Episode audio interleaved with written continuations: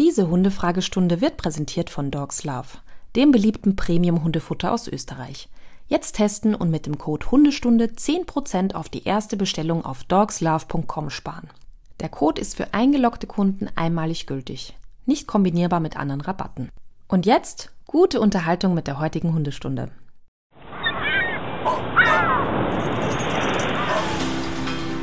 Herzlich willkommen zu Hundestunde, euer Expertenpodcast über Erziehung und Beziehung.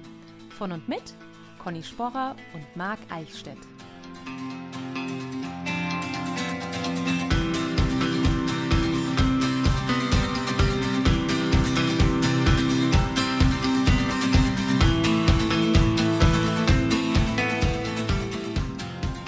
Dann können wir auch offiziell beginnen. Conny, einen wunderschönen guten Morgen.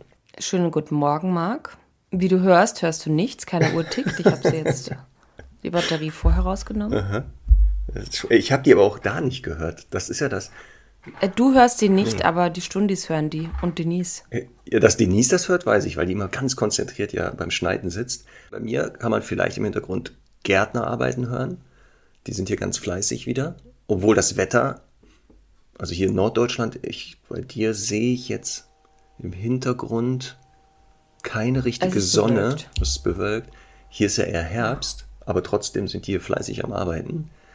Deswegen, also wenn man das im Hintergrund hört, kann passieren. Conny, aber pass auf, bef- äh, bevor wir wieder die Hundefragestunden abarbeiten, müssen wir immer ja noch unsere anderen Punkte abarbeiten. Punkt eins bei mir auf der Liste, Urlaub am Wörthersee. Wie war's? Ach so, ach süß. ähm, total schön. Ähm, sehr, sehr einfach, das geht ja sehr schnell. Ich bin auch wirklich total überrascht. In, in der Unterkunft, in der ich war, waren einfach Gäste auch aus, aus, aus Norddeutschland und so. Die fahren da echt, also das musst du dir mal vorstellen, die fahren da echt einfach quer durch zwei Länder, um, um da in unseren wunderschönen tür türkisblauen Wörthersee zu fahren. Und für uns ist das ja Luxus, weil wir so dreieinhalb Stunden dahin brauchen, ne, aus Wien. Ähm, also sehr erholsam, sehr mal äh, auch sehr happy, obwohl die ja ähm, jetzt nicht so eine Schwimmerin ist. Der, es war auch sehr viel Wind und, und viele Wellen und so, dass, da hat sie dann Angst davor, da ist sie ein bisschen wie die Mutti. und, ähm, aber sie war halt brav auf dem Board mit mir und hat da einfach Lust, also das finde ich halt so witzig, immer die zu beobachten, weil die einfach dann wie so eine Hausmeisterin oder eher Bademeisterin am Ende des Stegs steht und einfach Lust hat, alles zu beobachten und die Enten sehr kritisch zu beäugen, wenn sie vorbeischwimmen und so. Und das macht die dann auch echt fertig. Also ich bin natürlich immer eine große Runde morgens da mit ihr spazieren, aber die ist dann einfach von dem Tag erschöpft, wie so ein Kind nach dem, nach dem Freibad. Das ist ganz süß. Genau, ich habe gesehen, dass ihr da wieder dieses äh, auf dem genau auf dem Brett da mit dem Hund rumgepaddelt seid. Hast du da dein eigenes Brett mit oder Ja. kannst du dir da eins mieten? Na, ich, ich habe mein eigenes Brett mit und ich bin diesmal mit dem Zug gefahren und das habe ich sogar auf dem, am Rücken getragen.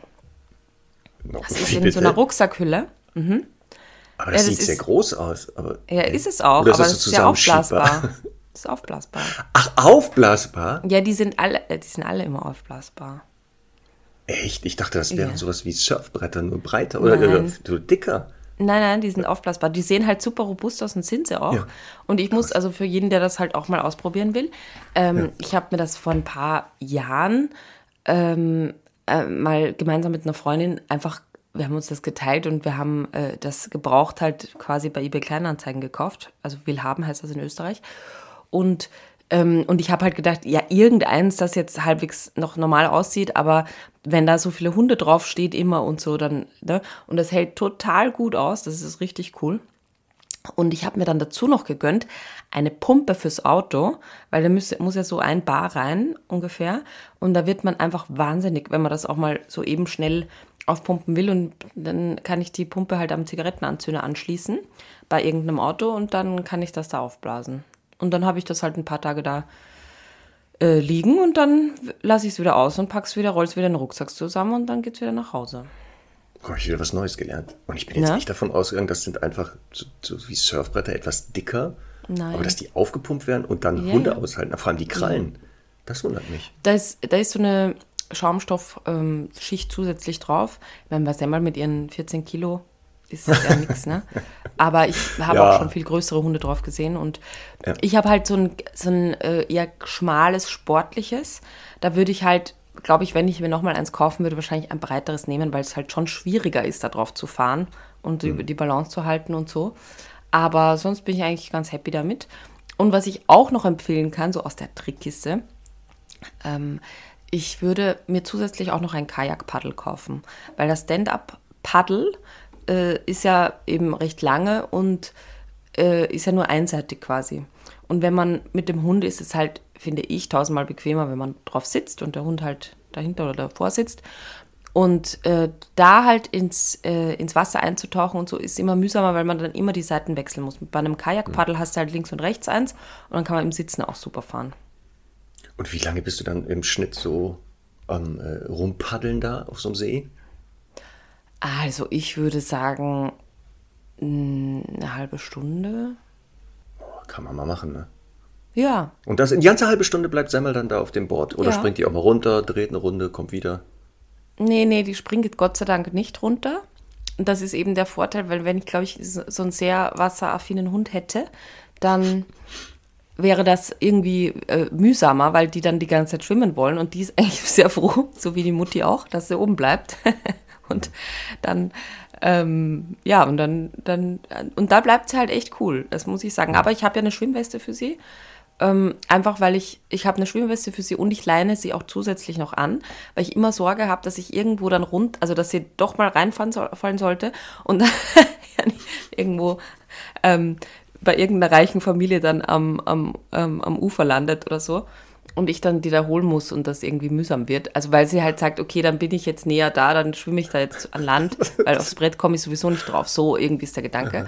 Und, äh, und einfach die Schwimmweste, weil, weil ich möchte ihr einfach auch nicht das Gefühl geben, dass sie da irgendwie mal Panik kriegt und das, das trägt die einfach gut. Und ich kenne das auch von vielen Hunden, übrigens, die nicht schwimmen können, dass so eine Schwimmweste auch mal ein bisschen helfen kann, denen so ein Gefühl zu geben, im Wasser zu gleiten und dass das in Ordnung ist. Also sagst du, ähm, Urlaub am Wörthersee kann man machen. Auch mit Hund. Kann man machen. Ähm, der Nachteil ist halt, es gibt sehr wenige, also es gibt sowieso, gar, naja, in, in Pörtschach gibt es öffentliche Zugänge, wo auch die Hunde ins Wasser können, weil da kann man so eine Promenade entlang spazieren. Aber ansonsten muss man sehr selektiv halt gucken, wo man unterkommt, äh, dass da Hunde erlaubt sind und dass halt auch Hunde am Strand erlaubt sind. Also meistens gibt es ja dann Privatstrände dabei und da muss man halt immer vorher einmal fragen. Naja, Ja, dann muss man also wirklich genau gucken, ob man da wirklich jetzt mit Hund Urlaub macht. Ohne Hund, ja klar. ja, Aber mit Hund ist schon, sagst du, ein bisschen einschränkender. ja. Gut, dann werde ich mir das Schloss am Wörthersee ohne Hunde angucken, lieber. Hast du das gesehen? Ja, Das selbstverständlich. Schlosshotel? Ja, und? Selbstverständlich. Oh. Ich muss dazu sagen, die sind wahnsinnig hundefreundlich. Ähm, die haben, die, zu, bei denen kann man tatsächlich, da geht man unterirdisch zum Strand und bei denen kann man tatsächlich easy peasy die Hunde auch ans Strandbad mitnehmen. Ähm, es ist halt, ich sage jetzt mal so eine Budgetfrage, aber ich wäre sehr offen, mich einladen zu lassen. Ah, ja, genau. Falls ihr das hört, liebe Besitzer des, heißt es Schlosshotel am Wörthersee? Oder nur, ich weiß es gar nicht. Nein, nein, das heißt nicht mal Schlosshotel. Naja, Ähm, auf jeden Fall. Conny und ich würden natürlich gerne mal das, das Live sehen, das Erleben mit Hunden, um dann zu testen, wie hundefreundlich ihr seid. Ist das jetzt Ja. klar rübergekommen, dass wir Es, eingeladen werden wollen? äh, es ist übrigens, es, ist, es heißt immer noch Schlosshotel, es heißt, ist ein Falkensteiner geworden und heißt Falkensteiner, Falkensteiner Schlosshotel Felden. Ja, Ja, Conny also und wun- ich würden auch ähm, wunderschön bekannte Szenen nachspielen aus der Serie. Im, Im Zweifelsfall. Also wir würden uns die Drehbücher besorgen. Oder ich gucke mir die Folgen nochmal an, schreibe dann die besten Stellen ab. und Wir würden das nachspielen vor Ort nochmal. Also ich glaube, es ist 2.0. auch schauspielerisch machbar, sage ich mal. Hallo. So. Das waren schon gute Sachen. So. ähm, eine Rubrik, Conny, die Ja. müssen wir jetzt wieder abfeuern. Eine Ja. müssen wir abfeuern. Connys Hundenamen. Denn Conny, du hast mir einige Nachrichten geschickt mit Hundenamen. Mit wieder tollen Hundenamen. Ja, Also, ich glaube, ich muss los dich jetzt geht's. auch wieder aus der Gruppe schmeißen. Das werde ich auch machen, Nein. damit du die dann fresh erfährst, die, die Namen. Aber ich bin natürlich, ich bin natürlich inspiriert vom, äh, vom Urlaub und habe mir Ja. halt so überlegt, ähm, also einfach mich inspirieren lassen von den kulinarischen Angeboten auch im Urlaub. Das wirkte Und- so. Und ich finde zum Beispiel, ich finde zum Beispiel, dass ich, also total schade, ich weiß auch nicht, ob es irgend so einen Hund schon gibt, ne? Aber Hm. ich finde zum Beispiel total schade, dass einfach Pizzabelege, also Pizza, Pizza, ah, Pizzanamen, Pizzasorten, Ja. ja. einfach nicht in der Hundewelt vorkommen. Das ist jetzt nicht so der gewöhnliche Name. Habe ich noch nicht gehört, sagen wir mal so. Ja, Vielleicht gibt es aber wieder einen. ja also ich habe, mir ist keiner bekannt, aber ich finde Fungi für so einen kleinen Hund wirklich fantastisch. Ja. Wieso Könnte ich mir gut vorstellen für ein Bichon frisé. Die haben doch so manchmal so diese geschorenen? Ja, eher so aufgefluffte und so ein oder ein Shih. Tzu. Ne? Ja. Ja. genau. Die mit so einem Ja. Pilzkopffrisur rumrennen. Könnte man Ja. ja. Fungi würde passen. Ja, also ich muss, ich muss jetzt kurz mal spoilern. Ich habe für die Sendung kürzlich einen Hund vermittelt. Mhm. Der, da hätte es hätte schon sehr gut gepasst. Ne? Und der ist noch dazu zu einer italienischen Familie gekommen, aber ich glaube, das war der Grund, warum die dann nicht so einverstanden waren. Na gut, Nee. bleiben wir in Italien. Ja. Ähm, ich, also es müsste halt ein Hund sein, der so leichtes Zitronengelb im Fell hat. Ich weiß nicht, ich glaube aber, das Äh, geht, doch, gibt, ne? es gibt Dalmatiner, die doch ähm, Oh ja, gelb in Anführungszeichen stimmt. sind. So. Die heißen auch Zitrone oder so, heißt das? Ich glaube, die, ja, irgendwie sowas, ne? Ja, ich bilde Jetzt mir das jetzt auch. Die gibt es ja schwarz-weiß, Standard, dann in braun und dann gibt es genau dieses äh, gelbliche. Ja, aber weißt du, was Also ich jetzt gele also gelesen habe bei einer WhatsApp-Gruppe von Kolleginnen? Es gibt wohl jetzt Nein. auch Langhaar-Dalmatiner. Bitte. Ohne Witz. Sogenannte Pointer. Oh, Äh, nicht Pointer, sagen. Setter. Die sehen aus wie Setter, entschuldige. Aber Ja. es sind, die gibt es wirklich in Langhaar. Ist ja klar, ich meine, ist ja auch irgendwie leicht machbar, aber ähm, ist natürlich jetzt keine offiziell anerkannte Schlag. So, Lemon Dalmatiner heißt der tatsächlich. Lemon, da war es doch. Genau, siehst du. Oh, ein Le ich meine, keine Ahnung, wie das jetzt ist. Der Dalmatiner ist ja eh nicht so gesund. Ich will da nicht immer ähm, Werbung machen. Aber wenn ihr jetzt quasi schon unterschrieben habt und schon äh, Ja. d- quasi der Hund mit den Hufen schaut, bei euch einzuziehen und Lemonfarbe sein sollte, dann fände ich Limoncello schon sehr gut, wenn es ein Rüde ist. Das Oder ist ein natürlich Getränk, richtig? Limoncella, wenn es eine Hündin Das ist. ist ein Getränk, ne? Ist ein Getränk, ist ein Zitronenlikör. Ja. ja, das würde super passen. Kriegt man Das ist ja alternativ zu Grappa übrigens. Grappa vielleicht Ja. auch ganz fesch als Name. Das ist der Zweithund dann. Das ist aber dann so, Grappa, ein- so ein, so ein Grappa. Terrier-Mischling. So, so mit so einem, also der so richtig, so, so, ein, so ein Fell hat, so Das ist eine drahtiges. So ein finde ich tendenziell mit Grappa. Grappa? Mhm. Könnte ja auch eine Rüdin sein, von mir aus. Aber es muss ein Terrier-Mischling sein, so ein kleiner. Grappa ist das so ein kleiner Schnaps, ne? Ist- Ja, so, das ja. also ein äh, klarer auch. Ja, genau. So. Ja, und dann we wechseln wir rüber nach Griechenland. Ja, und gerne. da habe ich mir überlegt, letztens, als ich in den Kühlschrank geguckt habe, Feta. und zwar auch für so einen weißen Hund vielleicht. Ja. Ist auch süß, ne? Und genau, und, und ähm, hier, das, das wäre ähm, Semmels zweiten Name im Pass, Feta. Kommt ja aus Ach, Griechenland. das wäre lustig, ja. Oder? Semmel, Feta, Spora. Feta-Semmel. Eine Feta-Semmel. Cool. Ja, Ja, oder Ja. so rum. Das ist auch nicht schlecht. Ja, das würde ich auch noch. Ja, das ist gut. Semmel, Feta, cool. Also eher kulinarisch angehauchte Namen. ja, ja, jetzt vom Urlaub inspiriert einfach. Hm? Ja, sehr gut. Ich bin mal gespannt auf das nächste Mal. Ja, Oder kommen noch welche? Haben wir noch welche in na der klar, Pipeline? es nie auf. Ja, das weiß ich. Ja. Das ist so eine So, und dann, Marc, haben wir noch äh, Stundi des Monats, ne? Haben wir Genau. Mal aufgerufen. Der älteste Ja. Stundi äh, mit, jetzt muss ich nochmal nachschauen, 79. Und dann haben wir gefragt, wer ist denn wohl der Jüngste? Und wir haben viele Nachrichten bekommen. Und jetzt ist es halt ein bisschen schwierig für uns, weil wir halt äh, ganz oft gehört haben, also zum Beispiel hat ähm, eine geschrieben, Hallo Marc, mein Bruder äh, 10 Jahre und ich 13 Jahre hören euren Podcast meistens zusammen. Also ganz toll, auch ne, sie ist ja auch schon sehr jung. Also ganz Ja. liebe Grüße. Manchmal hört unsere fünfjährige Schwester auch mit. Das kommt aber eher selten vor. Ähm, Und dann gilt das. Also die können wir leider nicht auszeichnen, weil sie ja nur ab und ja. zu mit. Also sie ist eine Mithörerin. Soziales Abhören hatten wir schon mal, als das errätst du nie. Und sie hört nicht regelmäßig. Das können wir leider nicht gelten lassen. Aber Dann trotzdem, hat uns- schöne Grüße. Ja, dann hat uns eine Stunde die Emilia geschrieben. Ähm, die ist zehn Jahre alt. Das ist natürlich auch ganz, ganz toll. Ich meine, zehn Jahre bitte. Und apropos, dann haben wir einen handgeschriebenen Brief bekommen. Den müssen wir posten, weil der ist wirklich entzückend mit einer Zeichnung und so dazu. Ganz toll. Ja. Ich lese mal vor. Vielleicht kannst du süße Musik einspielen, Denise, im Hintergrund. Liebe Conny, lieber Marc, ich heiße Clara und bin acht Jahre alt. Wir haben einen Hund namens Sherlock und er ist zwei Jahre alt. Seit wir ihn haben, höre ich mit meiner Mama eure Hundestunde. Ich hatte früher Angst vor Hunden und jetzt nicht mehr. Manchmal sage ich jetzt meinem Papa, was er anders machen kann mit dem Hund. Sehr gut. Ich hoffe, dass ihr noch lange weitermacht, damit ich noch viel lernen kann. Vielen Dank und viele Grüße, eure Clara. Na, hat sie noch Oh, den vielen Dank, Clara. gezeichnet. Süß, Also oder? wir hoffen auch, dass wir noch lange weitermachen. Ne? Ja. Also an uns beiden liegt es nicht. Sehr gut. Genau. Und falls der Papa jetzt mithört, es gibt Fälle, wo man auch mal auf die Kinder hören darf. Ja. Manchmal haben Kinder auch ein bisschen Ahnung und sogar ein bisschen mehr Ahnung. Ja, Das kannst du als Vater ja auch wirklich mit Überzeugung sagen. Genau, ne? genau, Ja. genau. Man muss auch manchmal vom sogenannten hohen Ross runtersteigen und sich von den Kindern belehren lassen. Sehr schön. Also ähm, eine Woche geben wir noch Zeit. Vielleicht melden sich ja noch weitere Jungstundis. Ja, also dann die Latte liegt. Also acht, acht. Mhm. Jahre ist schon, acht ist schon eine Grenze jetzt. Also, ne? mal gucken. Sehr schön. Wir hatten doch das Thema Katzen. Und dass ähm, die auch so penetrant nerven. Ja. Genau, und da hat uns ähm, ihre Meline geschrieben, eine Nachricht dazu. Ähm, und darauf hingewiesen, Katzen nerven eigentlich dann permanent den Menschen, wenn sie unterbeschäftigt sind. Tja, surprise. Das heißt also, das ist nicht so, dass Katzen einfach nur uns, äh, also oder die, die Halter so als Personal sehen, sondern ähnlich wie bei Hunden das wohl zeigen, wenn die nicht anständig beschäftigt werden und Langeweile haben. Dann fangen die mit sowas wohl an. Hier auch der Hinweis, dass man genau wie Hunde wohl auch Katzen beschäftigen sollte, gerade wenn sie Wohnungskatzen sind. Aber auch andere Haustiere hat sie dann erwähnt.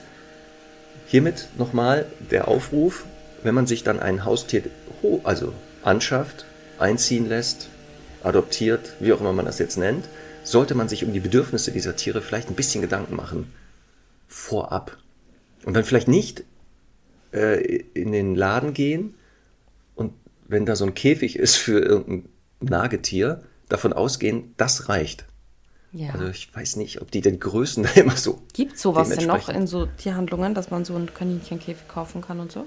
Ja, da gibt es auch schöne Dokumentationen drüber. Also da kannst du mal gerne gucken, wie da beraten wird. Und das ist schon sehr grenzwertig manchmal. Äh, nicht alle, aber deswegen. Nur das. Also, ja. Und sie sagt auch, es wäre schön, wenn es einen Martin Rütter der Katzenszene geben würde. Es gibt ein paar Formate oder gab ein paar Formate mit Katzen. Soweit ich das verstanden habe, ist es halt immer daran gescheitert, dass man bei den Katzen immer die gleichen vier Probleme hat. Oder fünf.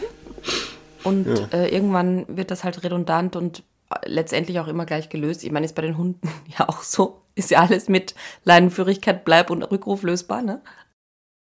Okay. Sollen wir die äh, Ordination eröffnen? So würde ich doch mal vorschlagen. Und auch hier, Conny, ähm, haben wir passend zur letzten Folge, da hatten wir doch ähm, das Thema, ob Hunde was auch, also ob die erkennen, ob wir was aus Versehen machen. Also über die stolpern, weiß ich nicht, den Futterbeutel so werfen, dass der wieder mal im Baum landet. Also nicht absichtlich, um den uns zu nerven, sondern wieder das aus Versehen passiert. Und da hat Marie gleich passend eine Frage eingesendet. Hallo ihr zwei, das Thema über das Erkennen von Absicht und Unabsichtigkeit in der letzten Folge betrifft genau eine Frage, die mich schon sehr lange beschäftigt.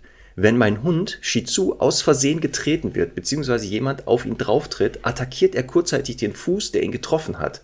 Es spielt dabei keine Rolle, ob er wach oder geschlafen hat. Trägt die Person keine bzw. offene Schuhe, tuten seine Angriffe definitiv weh und es können auch Zahnabdrücke zu sehen sein. Blut ist noch nie geflossen. Die Leute, Klammern auf, es passiert bis jetzt ausschließlich im verwandten Bekanntenkreis, sind dann in aller Regel sehr empört über sein Verhalten. Ich dagegen bin der Meinung, dass ich mit meinem Hund ja schlecht trainieren kann. Wenn dir jemand Schmerzen zufügt, musst du das still aushalten. Somit bleibt mir nur, dafür zu sorgen, dass er nicht getreten wird oder an ungünstigen Stellen steht, sitzt oder liegt. Jetzt die Frage, wie schätzt ihr das Verhalten meines Hundes ein? Reagiert er völlig überzogen oder ist das noch in Anführungszeichen normal? Liebe Grüße und noch einen schönen Sommer, Marie. Tja, das freut mich, dass wir da ihren Nerv getroffen haben. Also da kann ich aus dem Nähkästchen plaudern. Und das finde ich eben so spannend, das hatten wir wahrscheinlich eh schon mal. Aber ich finde einfach so spannend, dass es einfach bei Menschen als auch bei Hunden so Typen gibt, die eher devot reagieren, wenn sowas passiert. Also wenn du angerempelt wirst, na, dann gibt es Menschen, die sich entschuldigen dafür oder eben sofort zurückpöbeln. Und ich glaube, das ist wirklich angeboren. Das, das ist einfach ein, also ich, da gibt es einfach zwei Typen und diese, also das, das, ich weiß nicht, ob das einhergeht mit, die sind dann immer auch gereizt im Straßenverkehr oder so, also die Menschen. Aber ähm, das, ist, das ist tatsächlich total meine Beobachtung. Ähm, und bei Semmel ist das auch so. Ist erst äh, wieder passiert, glaube ich, letzte Woche. Ich weiß aber nicht mehr. Ja, egal. Auf jeden Fall ähm, ist, es, ist es dann für mich immer spannend zu beobachten, dass jetzt Semmel dann also tendenziell eher aggressiv in, in Richtung Fuß geht, ne, wenn sowas passiert. Und ich achte natürlich immer drauf, weil ich ja auch weiß, dass das so ist. Ich achte immer drauf, dass sie halt gut liegt, aber manchmal passiert es halt einfach. Und was ich spannend finde, ist, die geht dann aggressiv Richtung Fuß und dann geht diese Kette nämlich weiter. Dann ist nämlich auch so, dass der Mensch, also ich glaube, ich als Mensch würde eher sagen, ey, was ist mit dir? Auch wenn ich es ne, unabsichtlich irgendwie da drauf trete. Und dass die Kette geht dann aber weiter, dass der Mensch, der das dann tut, sich auch in der Regel eher entschuldigt. Weißt du? Also es geht dann wieder weiter, die Kette. Dass, dass es dann wieder Menschen gibt, die sich eher entschuldigen oder halt eher aggressiv reagieren. Und die meisten, interessanterweise, sind eher so ein bisschen, ach, das tut mir aber leid jetzt. Ich kann äh, nichts dazu sagen, außer dass ich eben auch das so sehe, dass man halt vor allem natürlich als Halterin dafür verantwortlich ist, dass der Hund halt äh, einfach eben sicher liegt und das nicht passieren kann. Ich meine, ich finde, bei der Route ist das halt manchmal so doof, ne? Auch jetzt so im Zug, dann legt die sich brav unter den Sitz, aber die Route steht halt raus und das, äh, manchmal stopfe ich die dann so rein und flutscht sie wieder raus. ähm, aber was ich spannend finde ist, und das sagt ja schon ein bisschen was aus, ehrlich gesagt, meine Erfahrung, ähm, wenn mir das passiert bei Selmal, ne? Dann quietscht die nur. Dann ist sie nicht aggressiv. Das heißt, die macht schon einen Unterschied. Ist es eine fremde Person? schon. Oder, Oder ich habe ihr noch nie so wehgetan. Aber ich hm. finde, also ich glaube, es hat halt viel auch mit Erschrecken irgendwie zu tun, weißt du? Dass man halt sagt, okay, mein Mensch ist in der Nähe, da habe ich Sicherheit. Also ich glaube, es ist irgendwie eine Kombi auch aus dieser Überraschtheit raus. Und vielleicht ich weiß nicht, meinst du, ist also eine Studie zu Hause dazu passiert, Da erwartet man das vielleicht seltener und draußen vielleicht öfter, vielleicht deshalb auch eine heftige Reaktion bei Fremden, die ja draußen zu erwarten ist ja, so, ähm, ja. ich habe schon das Gefühl, dass die halt einfach auch so, keine Ahnung, kennst du das Gefühl, wenn irgendwie ein anderer Hund anwesend ist, dass sie so mehr alerted ist bei gewissen Sachen, obwohl ja, ja. der, ne, also so ist das ein bisschen. Aber ich weiß nicht, wenn, wenn, wenn wir eine Studie dazu machen würden, oder nicht wir, aber jemand anderer, das ist wahrscheinlich echt moralisch nicht in Ordnung, ne? Nee, was sie auch sagt, ist, das ist ja wirklich, da muss ich mir recht geben, ähm, Schmerzen aushalten oder anders reagieren bedeutet ja, ich müsste im Training ja Schmerzen zufügen. Und da ist ja, ja dann hoffentlich für viele klar, hier ist dann Schluss. Und deswegen, glaube ich, ist Ihr Vorschlag, und das wäre jetzt auch meiner gewesen, wenn ich einen Hund habe, der halt so reagiert, muss ich wirklich leider Verantwortung übernehmen und gucken, dass das selten passiert. Also ja. wirklich gucken, jetzt bei mit der Bahn wäre das genau das. Wenn ich da jetzt alleine sitze, okay, aber setze ich jemand dazu, muss ich vielleicht den Hund kurz ansprechen, ihn umlegen. Ja sollte die Route sich bewegen, muss man halt vielleicht auch die kurzzeitig, wie auch immer, ja. aus dem Weg räumen. Ey, das so. ist sowieso für mich immer so ein, so ein auch so wichtig, dass, dass die Hunde nicht stören. Also genau. ich, ich finde genauso wie halt andere äh, Gegenstände nicht stören sollten. Na klar zahlt mein Hund auch ein Ticket, aber er kann halt eh nicht am Sitz sitzen. Ähm, ich, ich, ich finde das total wichtig, dass man, dass man da einfach auch, äh, ja, äh, einfach einfach so tolerant ist und, und irgendwie nett mit der Gesellschaft, weil ich finde, das hat immer dann mit dem Image von Hunden zu tun und deswegen versuche ich da auch immer, ähm, ja, möglichst, möglichst, ja, einfach so die Semmel unterzubringen, dass, es, dass sie halt niemanden stört und nicht mitten im Weg liegt. Ja, und die Frage halt, ist das normal oder überzogen? Das hast du ja schon gesagt, ist sehr persönlichkeitsabhängig. Also dieses Persönlichkeitsmerkmal Reaktivität, das ist wohl damit entscheidend. Also ja. wie heftig reagiere ich oder wie wie sensibel bin ich. Und ich glaube, ein Hund mit hohen Werten wird wohl massiver reagieren als einer mit weniger. Also Herr Doktor zum Beispiel, es ist, glaube ich, noch nicht passiert so richtig, aber so aus den letzten 13 Jahren, glaube ich, der würde eher genauso reagieren, dass der wahrscheinlich sich umdreht, guckt. Und Charlie schätze ich eher ein. Also da ist das manchmal, wenn wir den bürsten oder so, dass der schon dann mal auch knurrt und so, wenn das weh tut. Mhm. Ähm, da glaube ich, da ist der eher so ein Semmeltyp. Das hat, glaube ich, viel damit zu tun, auch mit der Persönlichkeit. Voll. Aber würdest du also statistisch sagen, das ist 50-50 oder was, was wäre dein Eindruck? Also ich hätte schon ein Gefühl dazu. Ja, das ist ja leider ein bisschen verfälscht, weil die meisten Hunde, die ich ja kennenlerne, sind ja also Kundenhunde und da größtenteils im Bereich der Aggression ja Auffälligkeiten haben so, mhm. und die eine geringe, Re also eine hohe Reaktivität haben. Deswegen kann ich es gar nicht so objektiv beurteilen. Gefühlt glaube ich, dass das, was äh, Marie hier beschreibt, bei drei Viertel der Hunde er ist und ein Viertel eher anders reagieren. Und was ist bei dir so die Erfahrung oder das Gefühl? Ich glaube, dass zwei Drittel also quasi ängstlich sind und mit Rückzug reagieren Okay. und mit Angst. Ja. Und ein Drittel äh, eher nach vorne geht. Kann, kann dir, das ist einfach ein Bauchgefühl, ich kann jetzt nicht sagen. Hm. nee, es gibt ja auch keine gesagt, ähm, Studien dazu. Ja, und es kommt auch natürlich immer auf den, also ich glaube, dass er mal, wenn die jetzt au- aufmerksam da liegt und es ist, also sie sieht, dass jemand drauf tritt oder so, ähm, der das nicht so doll macht, dann ist es auch eine andere Reaktion. Ne? Also es geht, glaube ich, wirklich ganz stark auch so ums Erschrecken, also in so einem Schreckmoment auch, unabhängig vom Schmerz. Naja. Aber vielleicht können die Stundis uns ja dann unter podcast.hundestunde.live mal schreiben, gab es so eine Situation mit dem eigenen Hund? Wie reagierte der? Ist das eher so einer, der dann sagt, so jetzt reicht's, grad, ich, ich schlag zurück? Oder ist das ein eher devoter, der zwar zusammenzuckt, aber niemals so reagieren würde? Und dann hätten wir ja mal eine Anfang einer Studie vielleicht, wenn genug Daten Ja. reinkommen. Ja. Na So. gut, Marie, also normale Reaktion, das, was du schon äh, da äh, selber dir äh, als Lösung herausgefunden hast, würden wir voll unterstützen. Ja, äh, ich bin dran mit Frage, ne? Also du darfst dir eine raussuchen, sagen wir so. Ich nehme eine, eine ältere, okay? Ja. So. Hallo ihr zwei, in zwei eurer Folgen, ich meine unter anderem in der Folge 69 Regeln für Eltern und andere HundebetreuerInnen, sagt ihr, dass Hunde durchaus unterscheiden können, weil es in zwei Haushalten kleinere Unterschiede bei den Hausregeln gibt.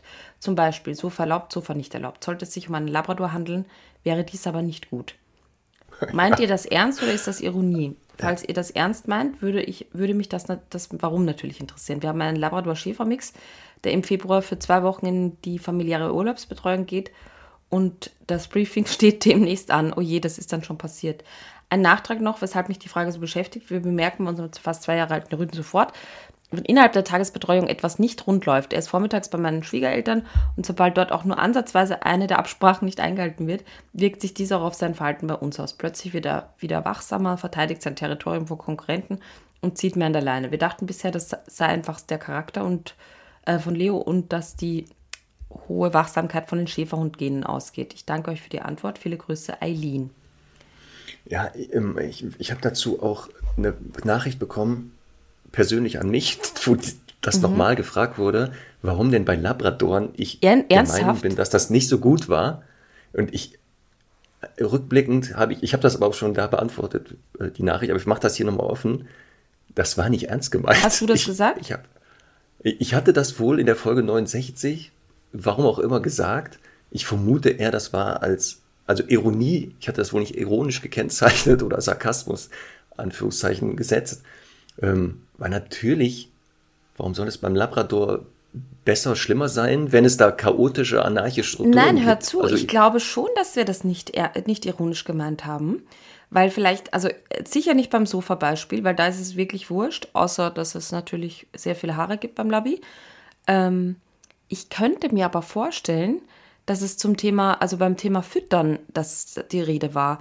Und da ist es ja schon so, würde ich jetzt mal sagen, dass wenn jetzt ein Labi einmal mitkriegt, es gibt beim Essen was zu fressen, also beim Essen der Menschen, ich sage jetzt bewusst nicht vom Tisch, weil das macht ja keinen Unterschied, ob der Mensch auf der Couch sitzt, auf dem Liegestuhl oder am Tisch, wenn der Hund in Erwartungshaltung was zu fressen kriegt, dann äh, merkt er, das lohnt sich zu betteln, das ist ja der, die These. Und ähm, da ist es schon so, würde ich sagen, also äh, beim, bei einem Labi, und ich glaube, so haben wir das gemeint, dass der sich das halt dann noch 100 Jahre merkt. Weil er halt sehr verfressen ist. Und äh, das heißt nicht zwingend, dass natürlich ein, bei einem anderen Menschen das Tabu sein kann. Aber ich glaube, der, wenn der diesen Funken Hoffnung einmal sieht oder irgendwie verknüpft kriegt, wenn die Kühlschranktür sich öffnet, dann gibt es immer was aus der Küche oder so. ich müsste jetzt nochmal die Folge nachhören. Ja. Das könnte sein, dass wir das in Bezug auf beim Labrador jetzt wenn sowas bei Essen passiert. Also äh, zu Hause darf er nicht vom Tisch bekommen oder Menschis Ja. essen und bei Schwiegereltern oder Ja, äh, Betreuung passiert das, dass das für den natürlich stressiger wird, ja. weil der halt etwas futtermotivierter vielleicht ist. Aber Ja. in anderen Fällen, Betrifft auch alle anderen verfressenen Hunde übrigens.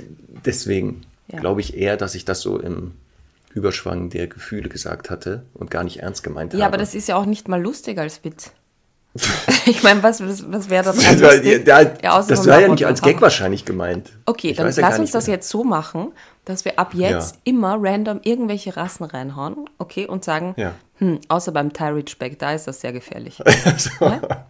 Also, dass jede Rasse mal was abbekommt, meinst Ja. du? Positiv und negativ. Ah, Ja. sehr gut. Das finde ich auch gut. Ja. Aber es dürfen dann, also es wir. sollten schon Rassen sein, die halt auch vorhanden sind, aber so, also wirklich dann so, außer beim Spanischen. Also Langhart da gilt nicht. machen. Ist ja jetzt ist Ja, ein genau. Mischling. Genau. Obwohl auch Mischlinge haben es ja verdient, erwähnt zu werden, positiv wie negativ. Ja, Wäre ja so. ja. Das heißt, ich könnte den Witz, äh, fragt die Kassiererin den Langhaar Dalmatiner, sammeln Sie Punkte.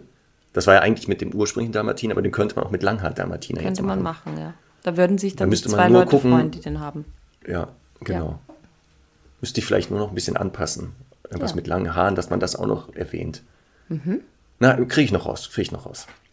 Gut, dann ähm, eine, oh, sehr gut. Frage aus meiner Region, wo ich ursprünglich herkomme, aus dem sogenannten Ruhrpott. In der Liste ist das die Frage 33. Hallo ihr zwei, ich wollte mich bedanken für eure Sendung. Sie ist mega. Klammer aus, Klammer auf, außer die Witze von Marc. Das Oh. sollte nochmal in sich gehen. Das, äh, irgendwas, Das hättest mal ah, vorher da hab lesen ich sollen, ne? Das hätte ich mal vorher lesen. Ja. Na gut. Zu meiner Frage. Ich habe mir einen Welpen gekauft, einen Riesenschnauzer-Hündin, Tante Inge aus der Showlinie, habe aber auch gleichzeitig noch einen sechs Jahre alten kleinen kastrierten Pudel Puli-Mischling Leo. Eigentlich war der sehr quirlig und immer gut drauf, aber seitdem mein Welpe da ist, scheint er streckenweise auch Angst zu haben. Der Schnauzer ist jetzt etwas über vier Monate alt, ist schon eine ältere Frage übrigens, wiegt natürlich schon 20 Kilo, zahnt gerade und dem hat Klein Leo mit seinen vier Kilo beim Spielen oder Zanken nicht viel entgegenzusetzen. Gibt es irgendeine Möglichkeit, die beiden mit speziellen Übungen oder Spielverhalten dazu zu bringen, besser zueinander zu finden? Also ich finde, So, Conny. äh, also ich bin Olaf eigentlich jetzt übrigens. insgesamt nur von dem Namen begeistert erstmal. Von, von Tante Inge. Tante Inge ist ein toller Hundename, finde ich. Ja, das ist super, oder? Ja. Das finde ich auch gut. Vor allem für Riesenschnauzer. Ja, Tante ja. Inge. Ja. Rufst Tante Inge, kommst du Riesenschnauzerhündin um die Ecke. Wir rufen halt immer schlecht. Inge wahrscheinlich, aber trotzdem finde ich es gut. Ja. Finde ich schon gut. Naja, Also wie kriegen wir jetzt, wie kriegt jetzt ähm, Olaf? Olaf ist der Kleine, ne? Naja, das, Olaf ist, Ach ist so. der Halter. der lebt mit den Hunden. Tante Inge und Leo. Leo ist der, der ältere, der sechsjährige Pudel-Puli-Mischling.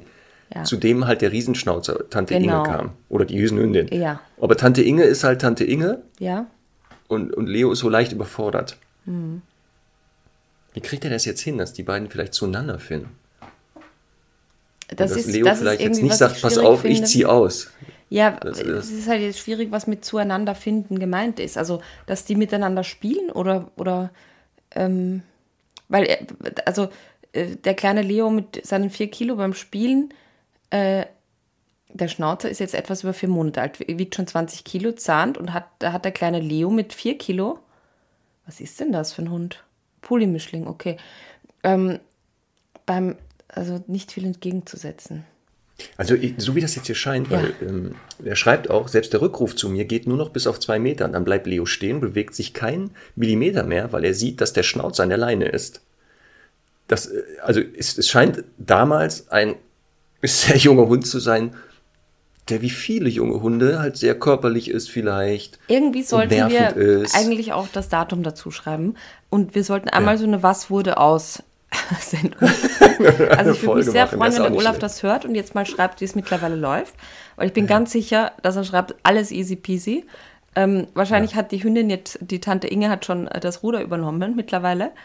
Ne? Ähm, also kommt jetzt drauf an, wie alt Aber wenn wir jetzt mal so, wir, wir tun jetzt mal so, das ist eine aktuelle Frage. Ja. Also jemand hat Ja. ähnliches Phänomen. Ja. Was, was sollen die denn Na, jetzt machen? ich- also- Haben sich einen jungen Hund geholt, der völlig Im Prinzip raketenartig nix. drauf ist? Im Prinzip nichts. Also es ist halt insgesamt eh immer die Frage, ob ich jetzt halt, das finde ich immer schwierig, so einen 4-Kilo-Hund mit einem wahrscheinlich 30-Kilo-Hund immer kombiniere, weil da sind wir wieder beim Thema auch drauftreten und so, da können schon blöde Sachen passieren.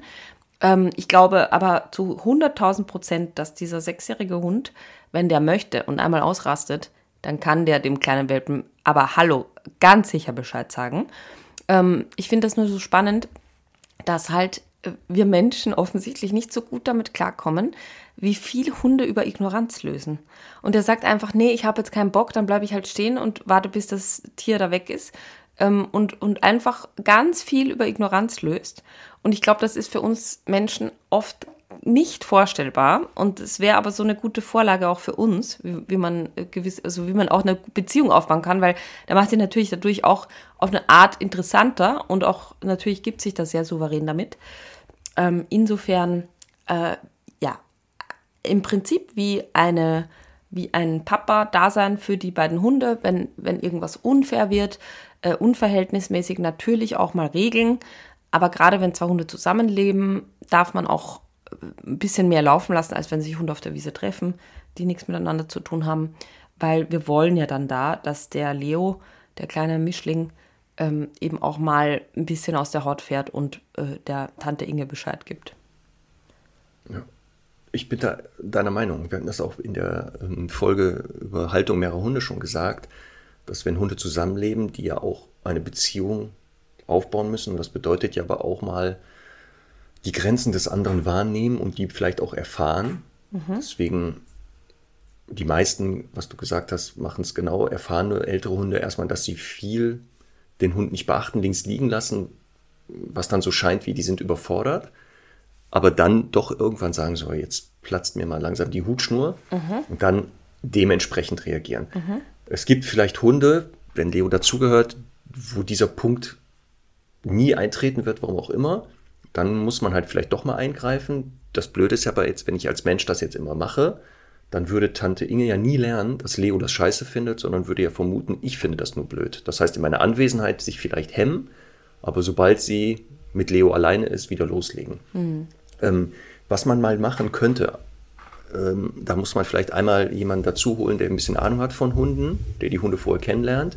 Dieses jetzt mal zeigen, es ist Schluss oder eine Grenze, gar nicht warten, bis es zufällig passiert, sondern provozieren. Das heißt vielleicht dem älteren Hund mal einen Gegenstand geben oder ein Nahrungsmittel, das der wirklich gut findet und dem anderen, dem jungen Hund, das aber nicht also, also nicht beide kriegen etwas. So dass mhm. der junge Hund vielleicht jetzt mal merkt, wenn der Alte so komisch guckt, so komische Geräusche macht ja. und ich mich nähere, ist das was, also wenn ich dann nicht aufhöre, kann das sehr unangenehm sein. Ja, also, dass der Alte wirklich mal eine Grenze setzen kann. Wie gesagt, aber da muss man ein bisschen aufpassen, ähm, ob das sinnvoll ist, aber das gibt es. Also ich habe das schon bei etlichen ähm, solchen Konstellationen auch unter Anleitung mit den Leuten machen lassen, weil wirklich der ältere Hund so eine hohe Reizschwelle hatte, dass es sonst nicht passiert wäre. Also man kann das auch mal provozieren. Bin ich auch ein Fan von. Also wenn, wenn man jetzt nicht weiß, dass die Futteraggression äh, ähm, über... Ja, nicht der zerstört den da, ne? Ja. Aber ich weiß das noch bei Pina damals, als Herr Doktor einzog, da war der ja auch acht Wochen alt. Ja. Äh, da gibt es ein Video, da liegt die in ihrem Körbchen, da kommt der, nervt die auch, so mit Spielaufforderungen. Und dann siehst du auch, dann guckt die einmal schräg, hebt die Lefze an der ist aber da etwas sensibler und, merkt dann, hoppala, noch näher geht's nicht. Mhm. Das hätte ich laufen lassen. Mhm. Also wenn der dann weitergegangen wäre, dann hätte sie ihm eine gezwitschert. Mhm. Und das hätte ich einfach laufen lassen, mhm. weil für ihn muss ja klar sein, woran kann ich denn erkennen, wenn Pina sagt, es reicht. Mhm. Und hier ist es, glaube ich, ähnlich. Also ich hätte, glaube ich, auch entweder das mal provoziert bei äh, Tante Inge und Leo, ähm, damit das mal geklärt wird. Weil was du sagst, stimmt. Das ist für viele Leute dieses Aushalten, ganz schwer, weil man denkt, oh Gott, ich muss doch jetzt ihm helfen. Er macht das nicht, er macht das nicht, sondern es mhm. ist, glaube ich, eine bewusste Strategie bei Elternhunden. Eben Dominanz durch Ignoranz, einfach das nicht so als noch wichtiger zu machen. Mhm. Deswegen. Aber genau, man kann es ja Olaf mal schreiben, ähm, was aus Tante Inge und Leo geworden ist. Die müssen jetzt ein bisschen älter sein. Ja. Ja? Und dann hören wir mal, ob vielleicht sich das nicht doch geklärt hat, ohne dass irgendwas passiert ist. Weil jetzt bestimmte Übungen wüsste ich jetzt auch nicht. Also wie soll man das üben in dem Sinne? Naja, letztendlich natürlich schon auch den Hund, also den jungen Hund auch zur Ruhe zwingen, unter Anführungszeichen, ein bisschen ab, ja. also abschalten in der Box lassen, anleinen. Aber Übungen, aktive Übungen gibt es dazu natürlich nicht. Nee. Also was helfen kann, klar, ne? eine gute Rückrufbarkeit. Also wenn man merkt, Lego ist überfordert, ruft man Tante Inge da weg, was du gesagt hast, ähm, lernen, das auszuhalten. Ja. Das ist aber auch immer Horror. Du holst den ganz jungen Hund, dann hast schon einen anderen Hund zu Hause. Und wenn es ja ein durchschnittlicher äh, junger Hund ist, dann sind die ja so Party, Party, Party. Du setzt den 24 Stunden einen potenziellen Spielpartner vor die Nase. Schlimm. Und wenn du Pech hast, ist das so ein Leo, der einfach sagt, habe ich keinen Bock drauf. Aber es ist das ja auch für ein jungen bisschen- Hunde stark frustrierend. Ja, aber es ist, ich meine, ich finde es schlimm, aber es ist halt auch normal. Weil es kann halt auch Das sein, dass jetzt aber, ein genau. Es Geschwisterchen ist- acht Jahre alt ist Genau. und ein Dreijähriges Ja. Hm. halt dazu kriegt irgendwann, also im Laufe der Zeit halt. Und das ist ja auch ätzend, oft. Ja, deswegen, was du ja sagst, ist ja, das ist der normale Alltag. Und das ist ja eigentlich gut sogar, dass der junge Hund sehr schnell lernt, mit Frust umzugehen. Was er, wenn er alleine gehalten wird, vielleicht gar nicht so erleben würde. Ja, und, und trotzdem, gerade bei Geschwistern, finde ich, merkt man das ja dann so extern und so, ist ja dann, dann Hm. absolute Bindung und auch Beschützen und so da. Ähm, das heißt ja eben auch nichts. Das heißt ja nicht, dass die sich hassen, wenn die jetzt drinnen nicht so gut miteinander klarkommen. Ähm, aber trotzdem ist ja einfach eine, eine Verbindung dann da. Ja. Ja. Marc, ähm. Frage 358. Ich habe vorhin schon von Emilia gelesen, die Ja. äh, unser zehnjähriger Stundi. Die hat ja, hat auch eine Frage dazu geschickt, habe ich gesehen. Genau. Und zwar ähm, hat sie einen altdeutschen Schäferhund. Sie heißt Thala und arbeitet mit meiner Mutter bei der Rettungshundestaffel. Ich bin auch sehr oft dabei und verstecke mich für alle Hunde. Ta Thala ist drei Jahre alt. Wenn ich mit dem Fahrrad oder zu Fuß wegrenne oder fahre, wird sie immer sehr gereizt und will mich beschützen. Und dann bellt sie ganz laut. Was kann ich dagegen tun? Ich liebe eure Podcast und höre sie immer an. Außerdem ist es immer sehr interessant. Liebe Grüße. Ich mache jetzt das Emoji, das sie äh, mitgeschickt hat. Ne? Ja, genau. Von das Stundi ist der, ähm, so wie das jetzt du gemacht hast und wie das hier auch aussieht, sehr klein. Der Klingonen Der. Gruß von Spock. Ja. Ne? Ja. Der Vulkaniergruß. Vulkaniergruß heißt der. Oh Gott, da habe ich jetzt hier was Falsches gesagt. Was hast du denn gesagt? Klingonengruß. Mhm. Nicht? Ist nicht schlimm. Okay, tut mir leid. Ist vielleicht auch nicht so deine Generation gewesen, ne, Spock. Ich habe das immer gucken Ja, müssen mit meinem Bruder. Vulkaniergruß, Mhm. tatsächlich. Dann hast du aber wahrscheinlich. Ja, Spock ist ja Vulkanier. Also, obwohl nicht ganz, aufpassen. Er ist ja halber Vulkanier und halber Mensch. Deswegen wird er weder von den Menschen noch von den Vulkaniern gemocht. Oh, da Er war ist, ich eine voll, ist ja wie ein ich. Mischling. Ist ja wie der Langhaar-Dalmatiner. Ja. Der Langhaar-Dalmatiner, der von den Dalmatinern, den, den normalen, als Außenseiter gesehen wird. Aber auch von den langhaarigen, weiß ich nicht, was da drin war, ein Setter, nicht als Setter anerkannt. Ach Er so. oh je. Ein, äh, Also, oh je. er eckt immer an. Oh ist immer am Anecken. Na? Du kennst ja zwei, habe ich gehört. Zwei Langhaar-Dalmatiner. Nee, ich kenne Vielleicht kannst du ja mal da kenn die nicht persönlich. Oder einen. Nein, nein. Ach so. Ich habe das nur gehört, dass es sowas Habt ihr jetzt verstanden? Ich dachte, in eurem Team Nein, ist nein, nein, einer in einer, bei- in, bei einer deutschen Kollegin von Docs. Okay. Vielleicht mag die sich mal melden, ob er bei Dalmatinern und oder langhaarigen, was war das, Settern aneckt öfter. so, aber jetzt zu Emilia. Also, ähm, das, was du da beschreibst, ist nicht unnormal für viele Hunde. Wenn sich etwas schnell bewegt, finden die das spannend, laufen hinterher. Entweder mit der Absicht, das zu jagen, das gehe ich, davon gehe ich jetzt hier nicht aus, ähm, dass sie dich wirklich jagt, sondern du schreibst ja, sie wirkt dann bereit, will mich beschützen und bellt ganz laut. Das könnte sein, dass wenn du da schnell rumrennst, die Hündin denkt, ach du Schande, wenn die hier rumläuft, könnte der was passieren oder jemand nähert sich der. Und deswegen bellt sie dich an und will dich stoppen damit. Na, Das könnte ja möglich sein. Ähm, du kannst theoretisch Folgendes üben mit ihr. Da musst du einmal gucken, ob Mama dich am Anfang unterstützt. Äh, Das Bleiben üben. Ein sehr gutes Bleib. Das heißt, du sagst zu der Hündin Thala, äh, bleib oder sitz oder hinlegen, je nachdem, wie das da aufgebaut wurde. Und dann machst du folgendes. Du gibst ihr einen Bleib, entfernst dich ein paar Schritte, so drei, vier, fünf Mal, belohnst erstmal, wenn du dich so entfernst, dass sie das aushält und lernt, ah, wenn Emilia sich bewegt, kriege ich da was für. Und dann steigerst du das. Ne? Irgendwann gehst du nicht langsam weg, sondern etwas schneller, dann hüpfst du mal, dann läufst du mal zwei Schritte hin und her, aber immer so, dass Thala theoretisch das aushalten kann. Sollte die mal aufstehen, weil es zu doll ist, bringst du sie wieder zurück und es geht bei Null los. Dann machst du es ein bisschen weniger. So mit dem Ziel, dass Thala nachher lernt, wenn du dich bewegst und ich nicht hinrenne und bälle, lohnt sich das immer.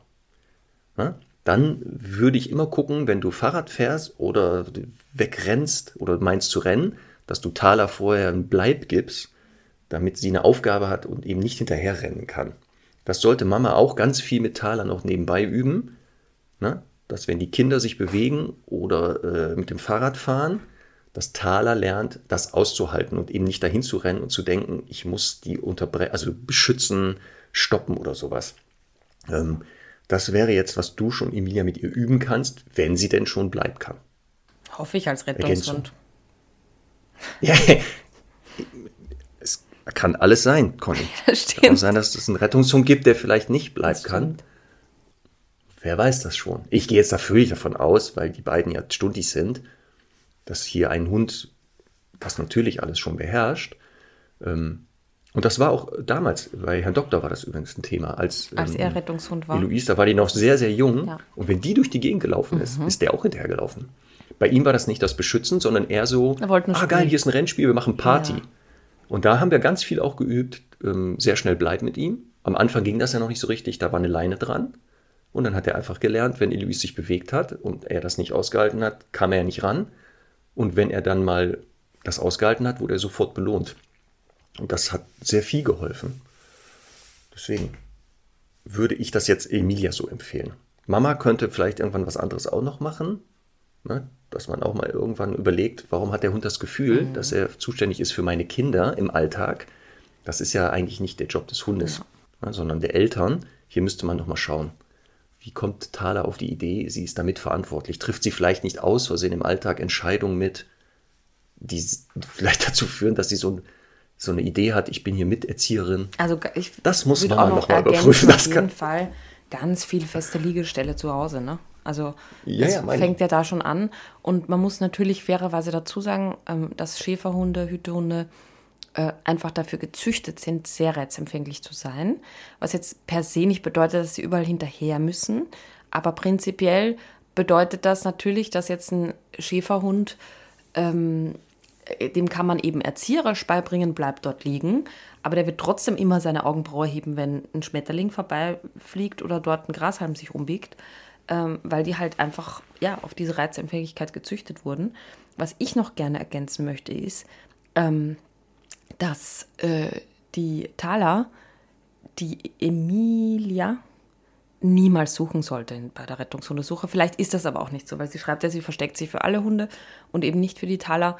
Das finde ich wirklich, wirklich sehr, sehr ungünstig für die Situation, weil das natürlich äh, so ein bisschen, wie heißt das, Wasser auf die Mühlen ist des Hundes. Mhm. Zu sagen, oh, und jetzt ist sie auch noch weg und ich muss sie suchen und das macht natürlich viel mehr Verantwortungsgefühl. Also ich finde cool, wenn Emilia da mitmacht und sich für viele Hunde versteckt. Allerdings würde ich sie nicht vom eigenen Hund suchen lassen. Jetzt sind wir ja wieder bei dieser großen Frage, wie auch beim Mantrailing schon oft, ne? Ist es überhaupt sinnvoll, dass das eigene Familienmitglied ja und warum nicht und warum? Ähm, also das, das würde ich halt auf kein, also das würde ich wirklich jegliche Form der Verantwortung, die äh, die Thaler da hat, äh, die würde ich ihr nehmen und zwar wirklich nicht nur, weil es nervt, sondern auch im Sinne des Hundes, weil die halt dadurch, wie du schon sagst, ganz viel Verantwortung empfindet und dadurch gestresster ist. Also, Emilia, probier das mal aus und Mama geht nochmal in sich, hört vielleicht nochmal ein paar Folgen, wo wir genauer darüber reden. Und dann könnt ihr uns ja auch mal schreiben, hat das funktioniert, wie sieht das aus? Oder und schickt uns mal ein Video, wo, wo Thala also, bleibt, du bewegst Das wäre eigentlich ganz cool, dass wir so in drei Wochen, das wär, ist aber jetzt schon auch, also mit Urlaub eingerechnet, ne? Ähm, so ein Video ja. kriegen, wo, wo, wo sie sitzt und Emilia da wegläuft und der Hund genau. einfach sitzen bleibt. Mhm. Sehr gut. Sehr gut. Passend zu dem Thema eigentlich, auch eine ältere Frage, hier in der Liste auf der äh, Platz 125, wieder eine Marie. Sehr gut. Und zwar, Marie hat, jetzt halte ich fest, damals eine einjährige Mischlingshündin. Jetzt kommt die Mischung. Labrador, okay, Kettle Dog, hm. Australian Shepherd, Border Collie. das ist schon äh, Hut ab, würde ich mal sagen. Aber sie hat folgendes, was uns schon seit einigen Monaten Schwierigkeiten im Training bereitet und bisher unsere größte Herausforderung darstellt, das glaube ich bei den drei genannten Rassen, ist das Abschalttraining. Alle Beschäftigungsformen, egal ob Apportieren, Agility, Distanztraining, alles Aktive lernt meine Hündin blitzschnell. Komisch. Cool. Beim Abschalttraining schaffen wir es seit Monaten keinen einzigen Fortschritt. Wir hatten schon einige Trainingseinheiten, bei welchen wir, halte ich fest, ein bis anderthalb Stunden auf einer Bank mit wenig Ablenkung gesessen haben und sie hat es keine Minute geschafft, wirklich abzuschalten. Mhm. Sie sucht sich, egal wo, eine Beschäftigung. Umgebung abschnüffeln, abscannen, kauen, fressen, suchen, Leine kauen, mich anspringen, buddeln und so weiter. Ich bin eigentlich nur damit beschäftigt, sie irgendwo wegzuholen, ihr etwas aus dem Maul zu holen, weil sie sich so die Aufmerksamkeit holt, die ich ihr ja eigentlich nicht geben möchte in der Situation.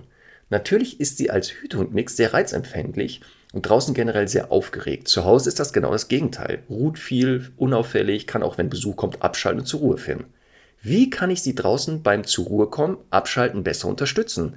Muss sie ausschließlich alleine zur Ruhe finden oder kann ich ihr für den Anfang Hilfestellung geben, welche dann später abgebaut werden? Wie könnte ich das Training besser gestalten? Ich hatte auch schon versucht, zu Hause ein Ruhesignal aufzubauen, aber draußen ist sie einfach nicht aufmerksam genug, um dies dann abrufen zu können. So, passt so ein bisschen. Ja. Reizempfänglichkeit, schwer runterkommen. Und was kann sie denn jetzt noch machen? Ja, das ist eine super also, wenn Frage wirklich für so mich. Ich. Also, ähm, ich finde mal erstmal, das gilt jetzt übrigens für alle Themen, wenn man sagt, ich habe seit Monaten keinen Fortschritt, dann muss man etwas verändern in, im Training. Egal was, aber man muss auf jeden Fall das Bewusstsein haben, etwas zu verändern, weil ich finde schon, dass man, also manche Fortschritte dauern halt lange, aber man muss halt kleine Verbesserungen erkennen. Ähm, das ist auch schwierig, das zu erkennen oft, weil das kennst du selber, ne, dass die Leute dann ins Training kommen und wir, wir nur den Unterschied oft sehen, weil wir da halt ein paar Wochen Pause dazwischen haben. Also das muss man sich auch bewusst machen, aber hier würde ich ganz klar sagen, äh, etwas verändern. Ich bin, habe ich vielleicht hier auch schon gesagt, ähm, bei Hütehunden und äh, ist ja auch ein Treibhund drinnen, wirklich kein großer Fan mehr von Abschalttraining.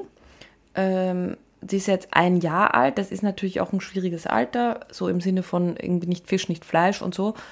Aber ich bin äh, bei, bei eben Hunden, die einerseits für die Zusammenarbeit gemacht sind, dann eben sehr aktive Hunde sind. Also ähm, ich sage jetzt mal, ne, ein Herdenschutzhund, dem fällt halt immer leichter abzuschalten als äh, jetzt so einen ähm, quirligen Hütehund. Ähm, da bin ich einfach kein Fan mehr von Abschalttraining und zwar lange, lange. Also ich natürlich machen wir das trotzdem auch so in der Welpengruppe, dass die Leute erstmal zehn Minuten zusammenstehen, die Leine wird gehalten, man tritt mit dem Fuß auf die Leine und der, der Hund äh, muss mal eben zehn Minuten lernen, zur Ruhe zu kommen, ohne dass er direkt zu den Hunden darf. Also das heißt jetzt nicht, dass er das Gegenteil erwirken sollte. Aber ich finde, als Trainingsmaßnahme äh, finde ich das einfach oft zu schwierig für die Hunde und führt dann noch oft nur zu noch mehr Frust.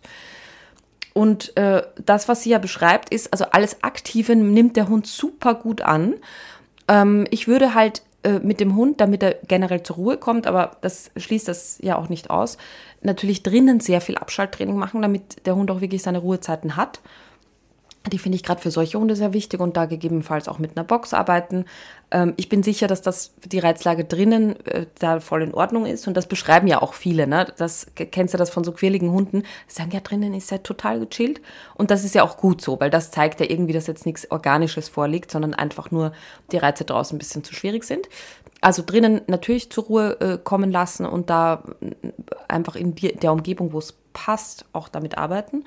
Und draußen würde ich einfach äh, sehr aktiv mit Impulskontrolle arbeiten. Also ich würde eben ähm, im Prinzip da jetzt gar nicht sagen, so wir lassen jetzt 15 Radfahrer und 12 Hunde und irgendwie drei Roller vorbeifahren, sondern da eben sagen, ich setze mich auf eine Bank, äh, in jetzt nicht mitten irgendwie Sonntagmittags im, im Stadtpark oder so, sondern halt irgendwie auch ein angepasstes Umfeld und würde da jetzt auch vielleicht gar nicht zwingend dem Hund was sagen. Das müsste man ausprobieren, ob man, ob es da Sinn macht, vielleicht eine Decke mitzubringen, weil der Hund lieber auf einer Decke liegt. Wenn er nicht gerne auf der Decke liegt, dann natürlich auch keine Decke.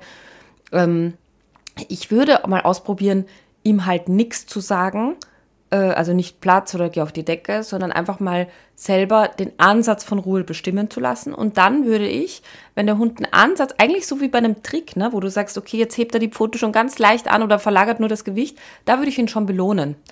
Und, ähm, und jetzt gar nicht so sehr in Lerntheorie verstricken, wie das dann ist mit Bleib oder so, sondern wirklich aktiv sagen, das machst du gut, das machst du gut, das machst du gut.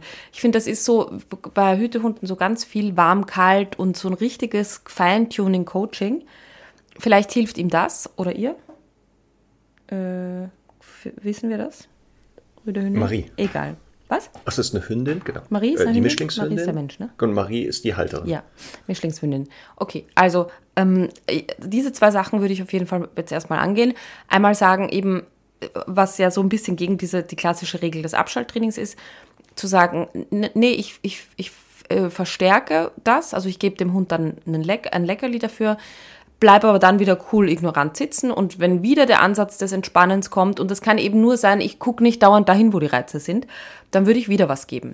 Ähm, da, dann, äh, also das, das finde ich eine Möglichkeit, dann ähm, kann man eben auch sagen, wenn das gar nicht geht und der Hund aber eben in aktiven Sachen so gut ist, dann würde ich einfach sagen Platz äh, und würde sie fürs Platz belohnen und fürs Bleiben und fürs Bleiben und fürs Bleiben. Und dann gibt es ja auch so kleine Verbesserungen, wie zum Beispiel der Hund dreht sich dann plötzlich zur Seite, also wird noch ein bisschen entspannter im Liegen. Ähm, ja, ich glaube, das ist halt bei so einer Rasse oder so einer Kombination sowieso immer schwierig, ähm, weil die so, also wirklich, das ist ja echt eine feurige Kombi. Und da halt, äh, so, also muss man halt gegebenenfalls auch viel über Signale gehen. Und wenn die Bomben festsitzen, dann geben die ja auch wieder Sicherheit und sind irgendwann quasi aus dem Ärmel geschüttelt und locker da. Und dann ist das ja fast schon wie ein Entspannen. Und dann hätte ich als dritte Maßnahme auch noch, was auch immer gut funktioniert, wirklich einen geilen äh, Kong füllen oder Kauknochen oder sowas, also Kauartikel, ähm, irgendwie eine, so eine Rinderkopfhautplatte, dass der Hund halt einfach lernen kann, also dass er irgendwas hat, wo er sich abreagieren kann in der Zwischenzeit und so ein bisschen eine Alternative hat. Aber alternativlos würde ich ihn halt einfach nicht lassen. So, Plädoyer zu Ende. Ja, sehr gut. Ja, da gibt es wenig zu ergänzen. Also, was du Vielen gesagt Dank. hast, diese sehr kleinschrittige, schon kleinste Form der Entspannung. Also nicht warten, bis die sich hinlegt, schnauft und dann die Augen schließt. Ich glaube, der, genau das hat sie jetzt rausgefunden. Selbst nach anderthalb Stunden passiert das nicht. Ähm, sondern jeden Ansatz, was du ja erwähnt hast, weiß ich nicht, die, der erste Muskel entspannt sich, schon zu sagen, sehr gut, hier, das reicht erstmal, bis man irgendwann sieht, so der zweite Muskel entspannt sich auch und das wird dann belohnt. Also das glaube ich auch. Dann, was du auch gesagt hast, ich glaube auch nicht, dass bei dieser Mischung, also schon einzeln die Hunde, ähm, wirst du, egal was du trainierst, ja aus denen keine äh, total entspannten Hunde machen. Also da wird auch eine genetische Disposition. Wir sehen das jetzt mit Charlie, der ist ja ein reiner Australian Shepherd, der ist ruhiger als viele Shepherds, die ich kennengelernt habe oder sehe. Aber wenn man jetzt vergleicht mit Herrn Doktor, ist der natürlich viel äh, empfänglicher für solche Sachen. Ähm, das heißt also, hier muss man auch, was du auch gesagt hast, eigentlich diese Komponente auch akzeptieren und die natürlich auch ausleben lassen und nutzen. Also auch über Beschäftigung zu gehen. Hier könnte man jetzt gucken, weil sie sagt, genau dieses Aktive, vielleicht was helfen könnte, Thema Entspannung, dass man auch mal Beschäftigung sucht. Da ist ja das Suchen ähm, das A und O, ähm, das ja anstrengender ist und wo der Hund auch lernt, wenn er zu hektisch ist, zu aktiv, ja eigentlich nicht erfolgreich ist, sondern sich da vielleicht auch zur Ruhe zwingen kann. Da würde ich mal gucken, ob man nicht über Suche auch mal versucht, da eine Entspannung reinzukriegen. Dann ähm, ist, glaube ich, der Ort, wo sie das gemacht hat, was sie ja schreibt, ja, ich, die kann da nicht abschalten, weil sie ständig was zu tun hat. Das hast du auch gesagt, viel zu schwer gewesen. Also ich würde mal Folgendes machen, weil die auch schnüffelt und immer irgendwas sucht oder kaut und da irgendwie buddelt, das mal auf einem Parkplatz zu machen, einem asphaltierten, weil da ist das Buddeln keine Option, da sind wenig Gerüche. Wenn sie jetzt da in die Leine beißt, entweder zu sagen, ich nehme eine Leine, die kann sie nicht durchkauen, ne? dass man das macht, da kann man ein Stück Kette zwischen machen, oder, das dürfte man auch tun, wenn die die Leine geht, das mal korrigieren und sagen, das ist keine Option, Mädchen, das lässt du sein. Weil auch hier hatte ich Hunde im Training, ähnlich was Marie beschreibt, wo wirklich dieses, alles wurde gemacht, die Leute waren auch sehr konsequent und haben das wirklich super umgesetzt und Abschalttraining, aber die Hunde irgendwo an einen Punkt kamen, wo sie nicht mehr weiterkamen. Und da gab es eine Handvoll Hunde, die wir dann zur Ruhe gezwungen haben durch eine Korrektur. Wo wir dann gesagt haben, hier noch rumlaufen, also hektisch sein oder jetzt hier schnüffeln oder da beißen oder so, das wurde dann unterbrochen und zwar sehr konsequent und teilweise sehr vehement, sodass der Hund gemerkt hat, das ist keine Option und dann erst die Chance hatte zu sagen, okay, ich probiere mal aus, zu entspannen. Ähm, da muss man aber wirklich den Hund kennenlernen und wirklich schauen, ob das sinnvoll ist. Da sollte jemand drauf gucken, der Ahnung hat. Ähm, weil das ist aber, wie gesagt, das Abschalten, da ist ja auch immer die Frage, wenn der Hund jetzt entspannt, also er fängt zu entspannen an, und jetzt spreche ich den an oder gebe dem etwas, was, also führt das nicht wieder zu einer Anspannung. Ich bin ja eher Fan zu sagen, die Belohnung beim Abschalten ist nicht irgendwie den anzusprechen, anzufassen, Futter zu geben oder irgendwas zu machen, sondern aus der Situation rauszugehen, also wo er entspannt ist, als Belohnung zu sagen, wir gehen jetzt hier raus aus der, also klar, verbal kurz ansprechen, aus der Situation rausgehen und dann von mir aus woanders was Aktives machen. Weil wenn ich ja jetzt, der Hund entspannt gerade und dann prima fein und steckt ein Leckerchen rein, aktiviere ich ja eigentlich eher. Also der Stoffwechsel fährt wieder hoch. Deswegen, das heißt nicht, das, was du auch gesagt hast, Conny, dass man vielleicht zwischendurch mal Teile schon belohnen muss, weil der Hund ja uns gar keine Chance hat zu wissen, was ich meine. Also so eine Art Shaping, ne? dass man so das, diesen Endzustand der Entspannung sich da annähert. Aber auch hier, es ist ein Ausprobieren oft. Es ist ganz oft ein Ausprobieren. Was entspannt mich wirklich, was spannt mich wieder an. Ja, Marc, dafür, dass du eigentlich nichts mehr ergänzen wolltest, hast du jetzt ganz schön viel hinzugefügt. ja, ja, ich habe dann gemerkt, huch, Nee, da war ja doch ich habe da wirklich, ich habe so ein paar Sachen ich habe, wir haben da offen, offensichtlich auch unterschiedliche Erfahrungen oder Zugänge, weil natürlich ähm, habe ich auch intensiv ähm, Abschalttraining immer gemacht, aber eben rausgefunden, dass es bei vielen Hunden, die eben, äh, also es, dass es einfach Rassen gibt, die sich schwer tun, sich selbst zu beruhigen. Und da finde ja. ich es fast, äh, also wirklich ethisch auch ein bisschen bedenklich, denen das zuzumuten, dass die da selber zur Ruhe finden. Und dann ist auch mhm. nur ein aus der Situation gehen keine Belohnung, sondern ist, dann ist das halt ein, pff, endlich bin ich da wieder draußen. Ne? Also ähm, ja, aber spannendes Thema auf jeden Fall. Nee, das ist ja wieder nicht dieses generelle, ne? aber es gibt ja gerade, wenn der Hund schon, der, also der entspannt gerade und dann belohnst du ihn womit auch immer und dann ballert er sofort wieder hoch. Genau das wäre ja genau das Gegenteil. Dann würden wir was anderes. Ja, aber das ist ja genau das, warum ich dann genau auch gelesen habe, dass sie, dass sie halt sagt, hm. bei aktiven Sachen ist ja voll gut. Und dann ist er halt hm. äh, ja gefühlt, also das gibt es natürlich auch, dass dann Hunde, wenn sie Futter bekommen, sagen, okay, boom, und ich bin wieder auf 1000. Aber die sagt ja, bei aktiven Sachen ist er gut und schnell und kann sich konzentrieren, da muss sie halt auch schnell sein. Und das finde ich halt dann eine ganz wichtige Information dafür, ähm, dass das ja offensichtlich dann geht. Es ist zwar nicht klassische, hm. wirklich Entspannung vom, von innen heraus, aber es ist ein Ansatz auf jeden Fall. Nö, ich würde das ja auch ausprobieren. Ja. Ich würde ja gucken, genau, wenn es zur ersten Entspannung kommt, würde ich es mal versuchen, wir gehen aus der Situation raus, führt das zu einer Verbesserung, also habe ich Trainingsfortschritte. Oder genau, sie entspannt und dann passiert hier was Aktives, führt das zu einer Verbesserung. Deswegen, das meine ich ja mit diesem, man muss hier mal eine Sache ausprobieren, eine Zeit lang. Du hast auch gesagt, das muss auch mal eine Zeit lang gemacht werden. Wobei genau, wenn ich das eine Zeit lang mache und ja gar keine Verbesserung ist, scheint diese Methode für diesen genau. Hund nicht zu funktionieren. Das heißt ja nicht ein anderer. Ähm, aber das ist halt, manchmal ist Hundeerziehung die Kunst des sich Durchwurstelns. Also man muss dann so ein bisschen gucken. Ja. Und letztendlich entscheidet der, also bestimmt der Hund ja dann auch so ein bisschen den Trainingsweg. Mhm. Das ist ja gerade die, die Krux, dass wir immer gucken müssen, was passt denn zu diesem Hund oder zu diesem Mensch-Hunde-Team. Ja. Gut, schaffen wir noch eine? Wir sind jetzt bei einer Stunde vier Minuten. Da sollten wir eigentlich die Praxis schließen, finde ich. Ja, müssen wir. Ja. Sonst gewöhnen wir uns wieder Überstunden ja. an. Und die, die, die können wir wieder nicht abarbeiten, die, genau. weißt du ja. ja. Der Stundenkonto ist wieder so voll. Ach so. Aber wir machen ja nächste Woche wieder die Praxis auf. So. Eigentlich ist das ja die Summer Edition, aber ich sage, wenn ich jetzt hier rausgucke, ist das eher so die. Ja, jetzt, also da braucht die Natur auch, ne? Ein bisschen Erholung. ja, ja, wir brauchen ja auch mal ein bisschen Erholung. Jo. Gut. Und was steht heute noch an bei dir? 480.000 Mails abarbeiten. Sehr gut.